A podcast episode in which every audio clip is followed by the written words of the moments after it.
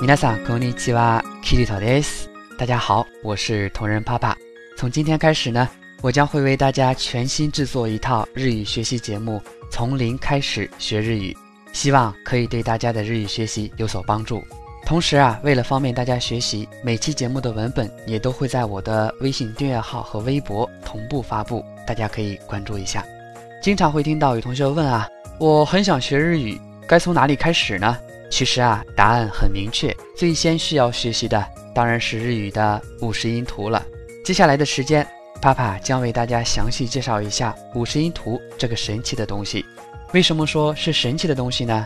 因为啊，掌握了五十音图，你就会发现自己很神奇的可以读文章，也可以唱日语歌了。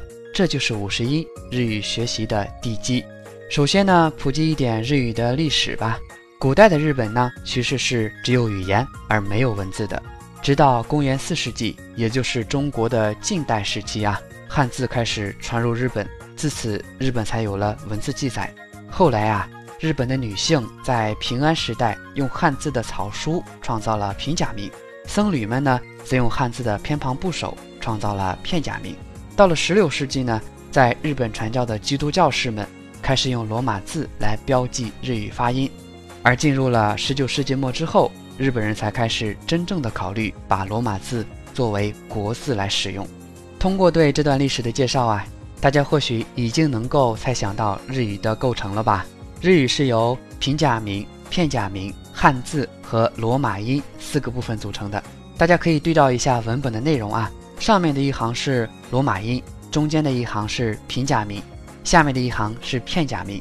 平假名的长相比较圆润，是由汉字的草书演化而来的，一般用来表示日本自有的语言；而片假名长相硬朗，是由汉字的偏旁部首演化而来的，多用来表示啊外来语或专业术语等。大家在看或读日语的时候啊，会发现有很多繁体的汉字在里面。其实啊，那真的就是汉字，只不过演变成日语之后呢，读音和意思都有所变化。罗马音是用来标注假名读音的，其作用基本相当于咱们的汉语拼音。所以大家要记住了，日本文字有四个组成部分：平假名、片假名、汉字和罗马音。那么五十音图的说法是怎么来的呢？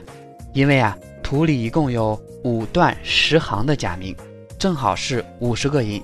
但是呢，除去其中重复的五个音，再加上多出来的一个播音，其实啊。五十音图里面一共有四十六个假名。好的，以上就是今天的学习内容了。帕帕带大家了解了一下日本文字的发展史以及五十音图的相关情况。祝大家学习开心！我的微博同人帕帕，微信公众号日语里，期待大家的关注。所有的节目文本我都会在微博和微信中同步更新。如果您喜欢我的节目，就点个赞吧，当然也可以打赏一下。感谢大家的支持，我爱你们，咱们下次节目再见，皆さんまたね。